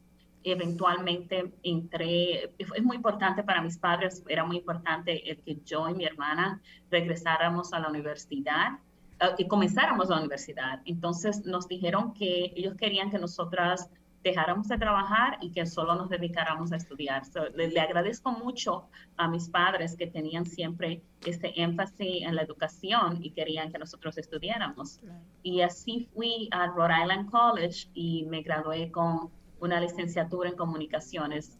Eh, concentración en relaciones públicas de Rhode Island College. Oh, qué chulo, hasta colega de nosotras es. Así es. Sí. Bueno, y, y uh, me gustaría saber, porque para eh, accesar ¿no? a esos puestos hay que saber inglés. ¿Cómo llegó el inglés a tu vida como segundo y posible nuevo idioma? Es, fue muy difícil y te voy a decir que era una de las razones por las cuales cuando me preguntaron eh, dos personas que, que se reun, eh, dos um, concejales, le decimos acá, que vienen siendo regidores allá, dos de los regidores locales se reunieron conmigo y me pidieron que me postulara para la posición de regidora uh, en mi vecindario. Y a lo primero dije que no, no quería porque me sentía, estaba muy consciente de que aún estaba aprendiendo el idioma inglés y no me sentía cómoda de hablar en público, en, en, en inglés especialmente. Y fue un reto fuerte, fue muy difícil aprender el idioma, eh, me tomó mucho tiempo, como siempre digo, aún lo estoy aprendiendo, es un proceso uh, de aprendizaje, siempre tengo esa actitud de que se puede mejorar y se puede aprender más. Pero fue muy difícil, pero le, le doy gracias a, a, todo el apoyo que recibí de acá, la comunidad y, y de mis familiares también. Sabina, ¿y cómo va, cómo va Rhode Island? ¿Qué, ha, ¿Qué, has podido hacer? ¿Qué iniciativas han tomado desde que estás como vicegobernadora? Rhode Island va muy bien ahora. Estamos en un momento muy importante. Para mí, en esta posición de vicegobernadora, yo le he dado prioridad a las viviendas, basado en mi experiencia uh -huh. local, cuando estaba primero como regidora, como concejal y eventualmente cuando me convertí en la presidenta del Consejo Municipal de la ciudad de Providence. Las viviendas siempre ha sido algo que eh, yo he visto uh, cómo afecta la calidad de vida de los residentes. Estuve muchas experiencias con familias que perdían sus viviendas, ya sea por un fuego o por otras razones. Entonces, en mi rol, uh, en este papel que estoy uh, desempeñando de vicegobernadora, una de las prioridades para mí ha sido la vivienda y ahora mismo trabajando con el gobernador Dan McKee, que fue quien me nombró, eh, porque es algo que eh, quería uh, uh, notar. Yo fui elegida para el Consejo Municipal, pero a esta posición de vicegobernadora fui nombrada el año pasado, cuando el vicegobernador se convirtió en gobernador. Y la, había una vacante y él me nombró. Este año voy para, postulándome por primera vez para los, ah, la posición, que sería por cuatro años para ser elegida. Wow. Eh, pero he, he hecho- he hecho mucho énfasis en la vivienda y esta vez pude conseguir el apoyo del gobernador también y por primera vez el estado de Rhode Island está dedicando 250 mil millones de dólares para la vivienda. Sabina, queremos saber de la parte personal tuya, tu corazoncito, te casaste, tuviste hijos. Cuéntame, porque sabes que es tú, has, eh, tú vas corriendo como si fuera en un play. Tú poncha, corre, batea, que hace de todo. Me encanta, pero sobre todo que cómo te distribuyes también, si tienes como mamá también esa parte que es sumamente importante. Con- lidiándolo con la política, que los hijos siempre sufren. Te voy a decir, la primera vez que me postulé era una madre soltera. Mi hijo ah, tenía ah, ocho meses en ese Wow. momento. Eh, conocí a mi esposo durante la campaña, casi al final de la campaña. No gané esa elección en 2006. Ganaste, ganaste. Eso me dicen, mis amistades me dicen lo mismo, de que no, tú no, perdi- tú no perdiste. No, no, no, no. Sumaste. Ajá. Y ahora tenemos también una niña, así que tengo dos hijos, un varón y una hembra. Y mi, mi hijo acaba de cumplir 17 años, mi hija tiene 12 años. Tengo un esposo que me apoya mucho en, en esta carrera política, me ayuda mucho en, en- en- en- con el apoyo eh, eh, profesional en la casa y cuento con unos familiares, mis padres y, y otros familiares acá que me apoyan muchísimo también. Bueno, Sabina, lamentablemente el tiempo se nos acabó, pero agradecerte por haber compartido con nosotros y felicitarte por seguir poniendo la dominicanidad en alto en los Estados Unidos y desearte mucha suerte y que tu carrera siga creciendo, que sigas luchando por tu comunidad, por tu gente y por los valores de la República Dominicana en suelo norteamericano. Muchísimas gracias. Para mí, esta es mi meta principal, es representar a mi comunidad dignamente para que ustedes nunca se sientan avergonzados de la labor que estoy um, ejerciendo acá. Y por favor, cuando vengan para Island, me avisan, me encantaría verlos por acá. Ay, me encanta. Vamos a ir para todos para Nueva York. Bye bye, muchísimas gracias, Sabina. Gracias. Bien. Estás escuchando Al Mediodía con Mariotti y compañía. Rumba 98.5, una emisora RCC Media. Seguimos, seguimos, seguimos con Al Mediodía, con Mariotti y compañía. En Al Mediodía con Mariotti y compañía. Clave A. Clave A. Y ahora vamos con Clave A. Estamos de vuelta, vamos a rodar por el mundo, vamos a ver qué está pasando aquí en la República Dominicana con el sargazo que viene del mundo, del mar del sargazo. de lo caliente. Del país y de República Dominicana. Ay, qué bueno, me encanta, es que el sargazo nos saca a todos, de verdad, de nuestro centro. Miren, el sargazo en las playas de nuestro país, porque hace días tuvimos la oportunidad de entrevistar a Andrés Bisonó, el presidente del SOS Carbón, hablándonos sobre la situación desde hace años que está afectando nuestras playas y es el sargazo, de cómo se había podido ayudar a recuperar este, este material que lo estaban buscando internacionalmente, donde ya habían exportado unos furgones para ver cómo podría aprovecharse. Pues el sargazo es una realidad y la que tenemos para quedarse con nosotros. Estas algas que han invadido nuestras playas tuvieron su primera gran incursión en la primavera del 2011. Este fenómeno se repitió en el 2014, 15, 18 y en septiembre del 2021 y ahora en la actualidad. La República Dominicana está siendo afectada grandemente por dichos sargazos. Su desplazamiento y arribo a las playas es normal, la cantidad no lo es.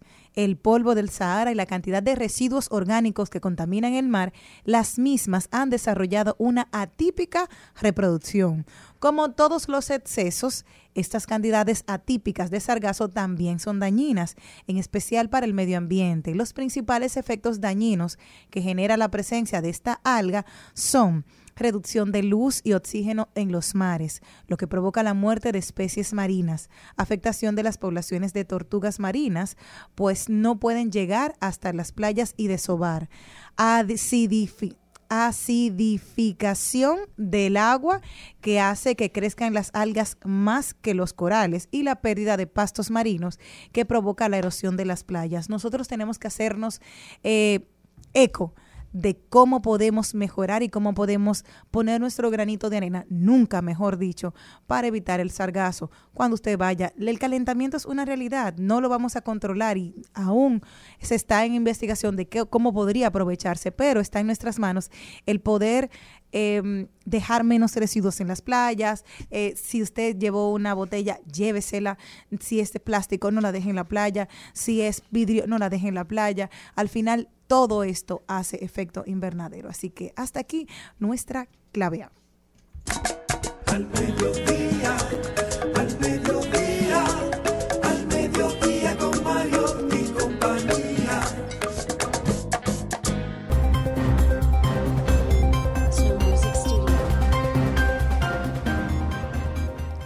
Vámonos para el Mar Negro, donde tenemos informaciones que más de 5.000 delfines han muerto por culpa del ruido de la guerra de Rusia y Ucrania. Esta información la vimos en la revista Playmac, donde dice que la guerra de Rusia y Ucrania no solamente está matando civiles, también está matando animales indefensos. Científicos medioambientales del Parque Natural Nacional de los Esteros de Tuzli, en Ucrania, calculan que más de 5.000 delfines han muerto en el Mar Negro entre marzo y lo que llevamos de julio. Según los mismos, esta cifra puede ser más de tres veces superior a la de antes de la guerra. Además, muchos de los cuerpos que se están encontrando no muestran ningún rastro de heridas por redes o ataques de otras especies, por eso le achacan al constante ruido de submarinos provocado por esos submarinos de la flota del Mar Negro que tiene Rusia y sus potentes hidrocoladores, así como las explosiones de todo tipo de proyectiles, sería la causa de un trauma perdón, acústico que afecta el sistema de ecolocalización de los delfines y al final les provoca la muerte.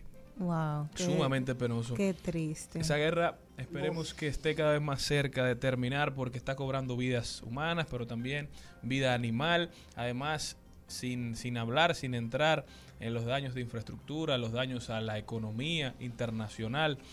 De verdad que el mundo no está listo para guerras.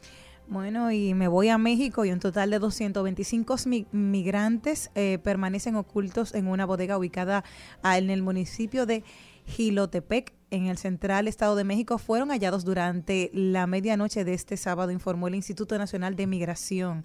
Se encontraron que habían 194 personas originarias de Guatemala, 14 de Honduras, 9 de Nicaragua, 5 de Cuba y 3 de El Salvador. Hay que recordar que aquí en República Dominicana también hay una migración importante con viajes ilegales hacia México para poder cruzar en la frontera y nuestro país también se llenó de luto el pasado mes de diciembre con varias personas de la comunidad de Baní.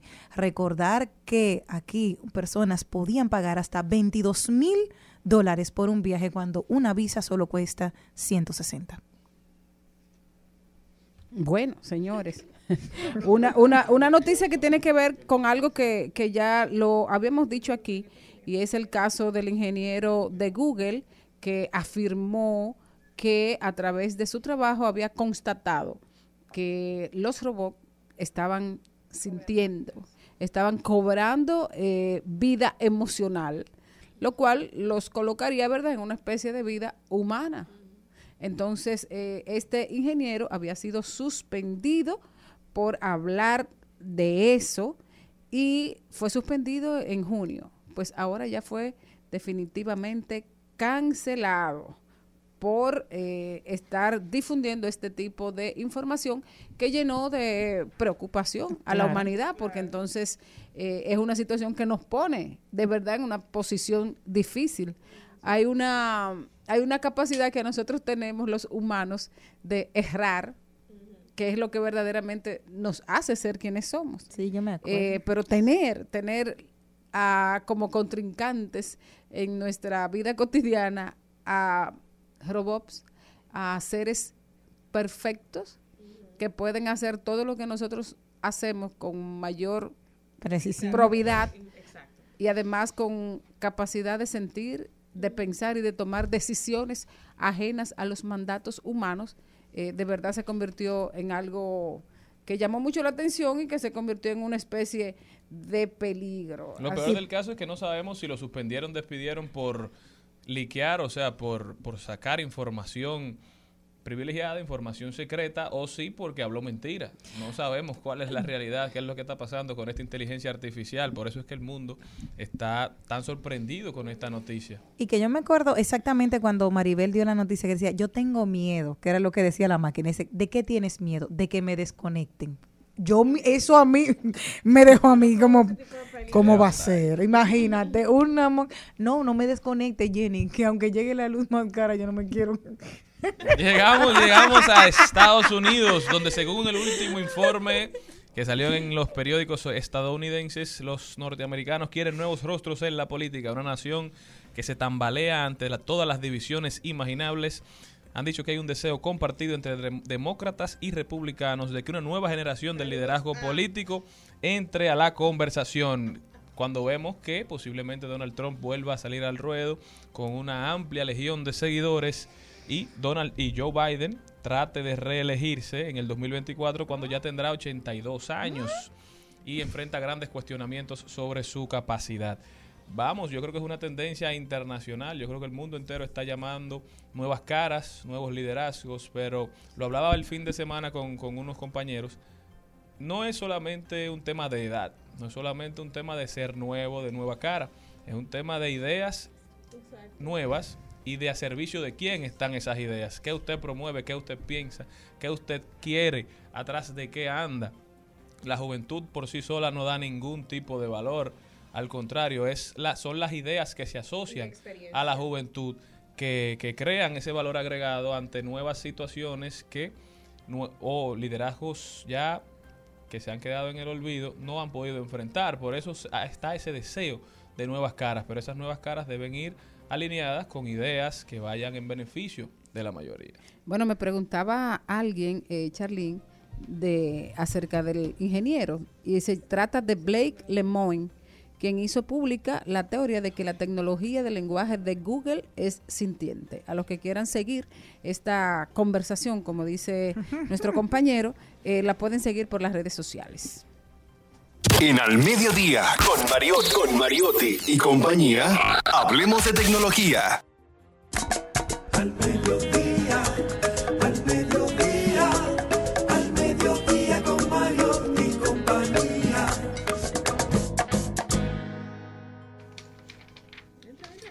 Bueno, y tenemos, eh, bueno, bueno, bueno, porque no se puede decir un solo bueno. Todos los buenos tienen que estar juntitos aquí. ha llamado la atención una noticia de Ben Affleck durmiéndose a solo cuatro días de su luna de miel. Maribel, ¿tú lo viste? Dicen que puede que esté muy cansado, realmente. ¿Quién? Ben Affleck. Pero eso es un disparate.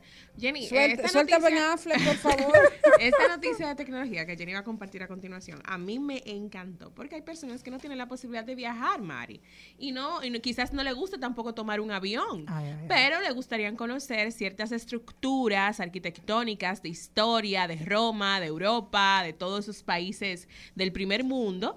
Y a través de, esta tecnología avanzada lo van a poder conocer. Entonces, da detalles, Jenny. Me encanta. La realidad virtual en el turismo, la tendencia del futuro, escalar el monte Everest, visitar un museo de Nueva York o bucear por un arrecife de coral. Todo esto cómodamente apoltronado en el sillón de tu propia casa, eh, de la sala tuya de estar. Desde la pandemia de coronavirus, las experiencias virtuales han recibido un enorme impulso. Si se observa el tema de los viajes virtuales, queda claro rápidamente que el sector apenas está empezando a incursionar en él. El Centro de Atención al Turista del Ayuntamiento de Madrid, por ejemplo, ofrece una experiencia virtual para conocer la capital española antes del viaje en sí. Mira que bueno, yo habría, me habría encantado tener esa oportunidad y no la tuve. Para ello hay que reservar una cita 30 minutos antes en el sitio web que ofrece todas las experiencias virtuales asistidas de Madrid. Llegado el momento, se inicia una videollamada con Zoom y el guía turístico recorre las calles de la capital española con el interesado. Venga por aquí, mire, aquí está Chocolate, donde usted va a comer el mejor churros con, con chocolates Un cuando llega. Un buen regalo para, para la luna de miel. Ajá. Ay. Eh, Desde, la sentada. ¿no? En vez de regalar el viaje, Ay, qué tú bueno. regalas los lentes de realidad virtual. No. Así que que se prepare, Así que se prepare mi amiga Laura. Miriam Jones, que Así- le estaré regalando su- sus lentes de realidad virtual para que viaje por el mundo. Y la gente que está Hernando. recién casada, que no quiere que lo visiten, dice, nos fuimos de paseo, estamos en Madrid y están en su casa encerrados. Así está mejor. Sí, y las fotos. Y, las Y ya, y todo el mundo Pero allá. seguro también van En a crear- realidad. van a crear ese tipo de, de realidad virtual para Ajá. que tú te puedas tomar fotografías que no necesariamente tú tengas que estar en el lugar. Que puedas que, que- bueno, Sí, tú, exacto. Yo estuve, bueno, en un curso, yo estuve en un curso de en, el- en octubre del 2020 y me pasó lo mismo. O sea, en Estados Unidos, con la Embajada Norteamericana que me dieron un curso, ellos me llevaron a, a transitar Washington, D.C. Ya yo la conocía personalmente, pero ellos me dieron ese tour. Así que para los que quieran y estén interesados, ya saben que a través de nuestras plataformas digitales se pueden enterar de cómo hacerlo. De paso, de paso y repaso. En Al Mediodía, con Mariotti, con Mariotti y compañía. Te presentamos De paso y repaso. Bueno, saludos, saludos. Llegamos a nuestro segmento estelar del día. Tenemos una invitada muy especial, eh, una eh, artista. Me encanta, me encanta eh, que enciendas la cámara, por favor, para verte mejor. Me encanta recibir hoy con nosotros a Judith Cisneros. Judith Cisneros es artista visual, eh, viene desde la Argentina y tiene un proyecto muy interesante en la República Dominicana. Judith, bienvenida, ¿cómo estás? Muy bien, tesoro. Más bien, mil gracias por darme la oportunidad de hacer así la entrevista y gracias por la invitación. Ocurre que estamos con el montaje y bueno, en función de eso es que no pude llegarme allá a abrazarlos. Gracias. Excelente. Eh, bueno, me, gustaría que nos explicaras que tú eres Light Sensory Art dentro de tu estructura. ¿Cómo se explica eso para que la gente entienda específicamente qué es lo que haces? Mira, lo interesante de esto es, el arte siempre toma herramientas diferentes, por eso tenemos materiales de trabajo, ah, como la madera, el metal. Bueno, mi materia de trabajo es la luz. ¿Y por qué Sensis? Porque también mi otra materia de trabajo son los sentidos. Yo estudié y trabajé mucho con neurociencias, entonces esta confluencia de los sentidos y la materialidad de la luz genera espacios que parecen mágicos, pero que son tan reales como, como en el que nos encontramos en este momento. Eh, la vocación mía fue lograr que deje de estar el contemplador y el artista a cada uno en un espacio distinto. Dentro de, de mi obra, el contemplador pasa a ser un co-creador, porque con su cuerpo, cuando atraviesa las luces, tocando las luces, va transformando las formas de la obra y de esta manera se transforma también en un artista creador. Wow, qué, qué bonito. Bueno, nosotros tuvimos la oportunidad como, como, como dominicanos, ¿no? De vivir la experiencia inmersiva en la exposición de Tobar. Entonces, eh, en este caso eh, es distinto. ¿Distinto cómo? Es muy distinto. Desde ya que este es arte inmersivo, ah, netamente, pero además acá eh, no es la animación de la obra de un artista, es la obra en sí. Son estructuras de luz, esculturas de luz que interactúan con nosotros. El sonido es un sonido especial que cuando uno ingresa a la obra nos empieza a tocar los perfumes de la obra, que son eh, únicas para esta obra, también únicos para esta obra, perdón, también llegan a nosotros en el momento en que ingresamos. Entonces, ¿qué acontece? La obra se mete dentro de uno en cuanto uno ingresa y uno ingresa también dentro de la obra. Esto es absolutamente inmersivo, es físico. Bueno, eh, a, a mí de repente me parece como, como si uno pudiera eh, tocar la sensibilidad de la luz o como si sen- la, sensabil- la sensibilidad de la luz pudiera meterse dentro de nosotros. Es algo así. Sí, mi bella Maribel, es así, es eso. Tocas las paredes de luz, cada color tiene una temperatura distinta, se siente que uno atraviesa el espacio de esa pared de luz. Eh, y es decir, y tú sabes que es muy interesante porque el uno, el único sentido que es el, el del tacto, no solo uno toca, sino que también es tocado es, es un sentido ambivalente que va y viene. Esto es lo, lo interesante del tacto con la luz. La luz nos toca y nosotros la tocamos. Wow, ¿cuándo vamos a tener esa oportunidad? Yo sé que ahora mismo estás en, el, en, el- en- la barriga del, del- de, la, de la cúpula de Bellas Artes haciendo este montaje. ¿Qué tan fácil o difícil es hacer una, una, un montaje de una estructura visual como esta? Es muy grande, no. Es, es muy grande porque hay que tener muchas estructuras. Este espacio necesita una atmósfera controlada. Eso quiere decir que es una burbuja interna. Y tenemos la bendición de tener esta cúpula maravillosa, que es a la que estoy interviniendo con esta escultura, ah, con esta instalación. Ah, pero ustedes saben, el tamaño de esa cúpula es enorme. Así que bueno, acá estamos con este desafío. Ahora para poder hablar con ustedes me bajé a una salita donde no sientan los martillazos, los golpes, porque arriba, arriba es un universo impresionante. Eh, me, me encanta eh, el nombre de la, de la exposición, se llama Licurgo, eh, obra de luz y sentido. ¿Qué significa Licurgo? Licurgo es una palabra griega, es más, hasta había un personaje que significa obra de la luz. Justamente el subtítulo es la, aplicación, la explicación del título. Es la luz que se manifiesta por sí misma, es la luz que se expresa, es la luz que es. Esto es Licurgo. Lo interesante de mi obra es que no se necesita saber para sentir.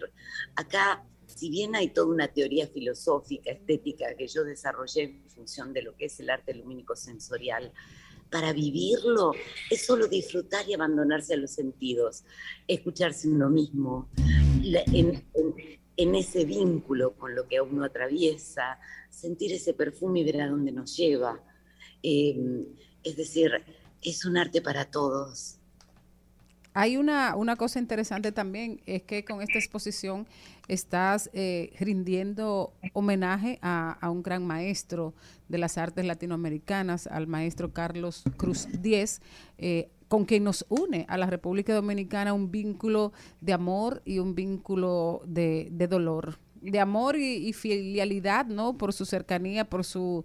eh, familiaridad con, con el fundador de la República Dominicana, Juan Pablo Duarte, y de dolor porque le hizo un regalo al país que no tiene precio, que no hay manera como pagarlo y bueno, a alguien se le ocurrió la brillante idea de, de borrar un legado como ese, pero me gustaría saber cuál es tu relación con, con, con el maestro y, y qué te aportó.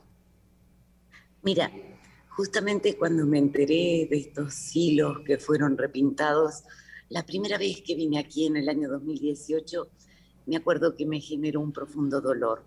Mi vínculo con él viene de, de mi, cuando era, cuando recién entré a la Escuela de Bellas Artes, yo tuve la dicha de tener un maestro que fue Ari Brisi, que es también un maestro de arte cinético, geométrico y muy amigo de Cruz Diez, de Le Parc, de eh, Gyula Kosice.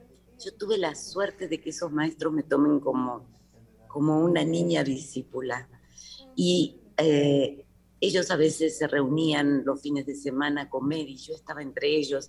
Y gracias a ellos aprendí a ser mi arte, que es concreto, geométrico, porque yo siempre hablo de geometría de la luz, y tiene mucho que ver con la cinética.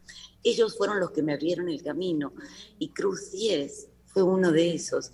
Yo tuve la bendición de tenerlo en el taller de mi maestro varias veces, porque eran amigos cada vez que iba a Argentina, y de disfrutar su compañía, y realmente era alguien muy amado para mí. Y además hay otra cosa interesante, él empezó a incursionar en el tema de la luz. Entonces es como que es el maestro que yo sigo, sigo sus pasos, soy su continuación o su emergente posterior. Uy, hermoso, hermoso. Me, me eh, completamente con una, con una visión eh, tan integradora como del talento y, de la creación como esa que acabas de, de compartir con nosotros. Eh, Judith, es importante, y ya llegamos al final de nuestro programa y de nuestra entrevista, que le hagas un llamado a la gente para que te acompañen, al público, sobre todo a la familia, para que lleven a los niños a, a disfrutar de esta experiencia eh, de la materialidad, de la luz, como, como nos comentabas. Mire, yo espero que todos vengan porque acá hay demasiado amor puesto. La obra es, yo sé lo que, como pongo mi vida en eso, quiero que sepan que está creciendo con toda la fuerza. La obra es mágica, es muy mágica. Tienen que venir a vivir esta, esta corriente de arte que es una continuación, como recién les decía, de otros maestros, pero que es transformadora es diferente. Y además, en esta obra se da un vínculo íntimo entre la obra y cada uno de nosotros. Ah, acá no hay que saber, hay que sentir, vengan a disfrutar, a sentir. Es un mundo sutil por descubrir que creo que nos merecemos todos. Yo confieso que el día que descubrí, cuando empecé a trabajar los volúmenes de la luz, yo, yo también me emocionaba. Y esta obra tiene algo especial. Piensen que la vamos a ver acá en esta cúpula y cuando des- desaparezca el 2 de septiembre, porque tengamos que cerrar la muestra, no se va a repetir nunca más. Es única. Es decir, este mes de vida que tiene la obra es un único momento para poder tenerla y disfrutarla. Después va a desaparecer. Seguramente haré otras muestras, pero nunca van a ser la misma.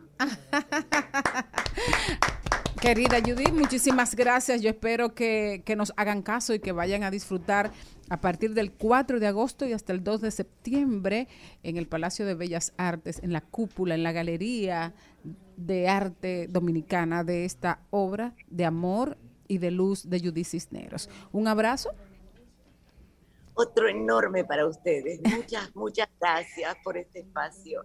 Y los espero a todos a disfrutar la luz. Bye bye. Y así, bueno, así decimos adiós, a nuestro Adiós. programa de hoy. Adiós, adiós. Y nos reencontraremos mañana a las 12 del mediodía con Mariotti y compañía. Hasta aquí, Mariotti y compañía. Hasta aquí, Mariotti y compañía. Hasta mañana. Rumba 98.5, una emisora RCC Media.